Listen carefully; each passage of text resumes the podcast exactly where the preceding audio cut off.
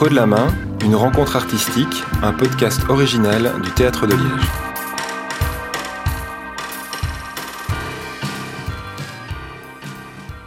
Eh bien, je suis avec Ismaël Saïdi qui va nous parler du spectacle Muhammad en création au Théâtre de Liège. Alors Ismaël, bienvenue. Merci.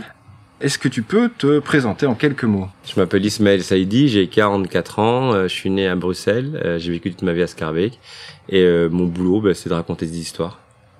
Quel genre d'histoire? Tout. Je raconte ce qui m'arrive ce qui m'arrive dans, dans la tête et là il se trouve que c'est l'histoire de d'un homme qui s'appelle Mohamed et qui a un tout petit peu changé la face du monde. C'est déjà pas mal. C'est pas mal. Hein Alors chaque saison, on a une, une phrase qui, qui, qui, nous porte tout au long de la saison. C'est une phrase de Hang Kang qui dit ceci Il y a plein de fleurs là-bas, là où c'est clair. Pourquoi tu marches où il fait noir? Qu'est-ce que ça t'inspire? Il y a déjà le spectacle, en fait. C'est ce qu'il leur a dit, lui. Quand il quand il a entendu cette voix, c'est ce qu'il leur a dit. Il leur a dit euh, il y a plein de fleurs là-bas, venez on y va. Pourquoi est-ce que vous marchez là fait noir? Et ils ont fait ce que font souvent les gens qui marchent dans le noir ou qui sont enfermés dans la grotte, c'est qu'ils l'ont dit, on va pas t'écouter, il n'y a pas de fleurs là-bas, nous on reste dans le noir. Donc ça m'inspire déjà le spectacle. Ça m'inspire cette situation de Covid aussi où tu te dis, euh, on peut rester à la maison râler. Il y en a plein qui font ça, ouais, il y a pas de boulot, euh, c'est dur. Je parle des artistes surtout, hein, je parle pas des pauvres restaurateurs qui peuvent rien faire. Je parle des artistes, on peut rester à la maison et râler, ou on peut se dire, tiens, là-bas il y a des fleurs, je vais essayer de créer du mieux que je peux. Ce qu'on a essayé de faire ici aussi. Comment se déroule ton travail? Bah, j'écris déjà. en fait, au départ, moi, mon boulot, avant de faire de la mise en scène ou même de jouer, c'est d'abord écrire. J'ai toujours écrit, moi, des courts métrages, des longs métrages. C'est après que je suis passé à la réalisation et à la mise en scène, euh, parce que je m'étais dit qu'on n'est jamais mieux servi que par soi-même. Ben voilà comment se déroule mon travail. Euh, j'écris, puis en général, je pense à la mise. Alors là, je, je mets pas en scène, mais si tu vois le texte, la mise en scène est quasi déjà écrite dans le texte. Je pense à la mise en scène pendant que j'écris.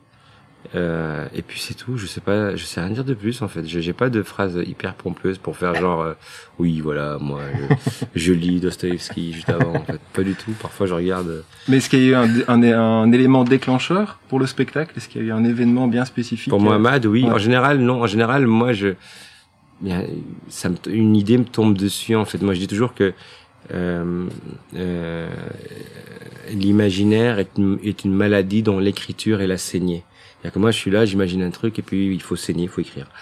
Pour Mohamed, j'avais écrit un bouquin avec Michael Privot, qui s'appelle Moffet, qui est vraiment Mahomet, et on a fait des années de recherche pour reconstituer l'histoire de, de, de, Mohamed. Et, euh, et, je me suis rendu compte que c'était très cinématographique, finalement, très narratif comme histoire, et je me suis dit, pourquoi pas, en fait?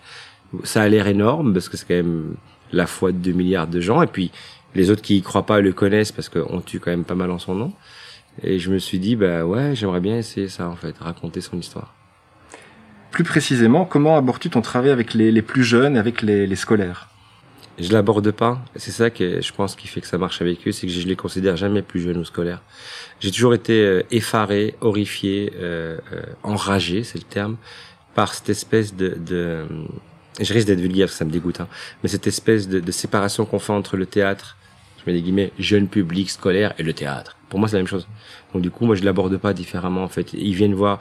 Je me suis battu pendant des années, par exemple, avec Djihad et GN, euh, quand on avait fait ces plans de prévention et que la pièce devait aller partout, pour imposer à toutes les écoles en France et en Belgique que la pièce se fasse dans un théâtre. Il était hors de question de jouer dans une salle de, de, de gymnastique comme certains voulaient faire. D'ailleurs, c'est comme ça que j'ai rencontré le théâtre de Liège en 2015. C'est que Serge Rangoni a joué le jeu et qui nous a passé la grande salle pour que des élèves viennent là. Pour moi, c'est important qui rentrent dans une salle, qui voient des sièges, qui apprennent les codes du théâtre. Donc moi, je ne supporte pas la différence entre théâtre à vocation pédagogique. Je disais tout à l'heure à une journaliste de la Libre, j'ai pour moi théâtre et pédagogique. En fait, c'est c'est c'est euh, un belgicisme, c'est une addition de mots qui devrait pas s'additionner parce que la pédagogie est dans le théâtre. Donc je l'aborde exactement comme euh, comme un tout public. Quel est ton état d'esprit pour le moment? Ben, je sais pas comment le dire poliment, je panique grave pas dire autre chose parce que c'est parce que c'est un, un, spectacle qui touche beaucoup de monde. Je touche à des fondamentaux parce qu'on n'aura pas de public, parce que c'est en streaming, parce que euh, parce que c'est nouveau, parce qu'on est tous là-dessus depuis des mois, parce qu'on sait qu'on va être les seuls à jouer à ce moment-là. Donc euh, c'est de la peur, mais c'est de la peur positive. Tu vois, c'est comme la peur avant de faire un championnat, un truc comme ça. C'est même la peur euh, qui est nécessaire pour créer celle-là. Donc dans cet état-là, un mélange d'excitation et de panique totale. Est-ce qu'il y a une musique particulière ou un style musical qui t'inspire? Alors moi j'écoute tout, mais je suis très variété française moi. Il y a une chanson qui te fait euh, lever le matin, la première que tu mets quand tu te réveilles? Hmm. Non. Il n'y en a pas une particulière quand je me lève le matin. Mais là, c'est fou parce que j'écris beaucoup avec une chanson. Alors c'est con, c'est un rappeur qui s'appelle Joker. Et c'est une chanson qui s'appelle Las Vegas. Alors, elle n'a aucun rapport avec euh, l'art hyper pompeux. Mais je sais pas pourquoi j'ai découvert à la radio et je l'écoute en boucle.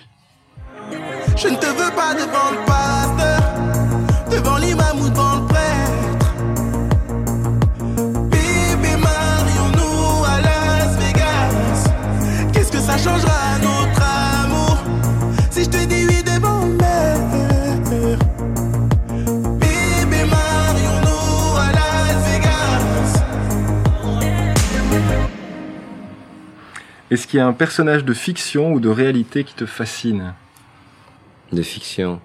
Euh, Joseph Balsamo, c'est un personnage d'Alexandre Dumas.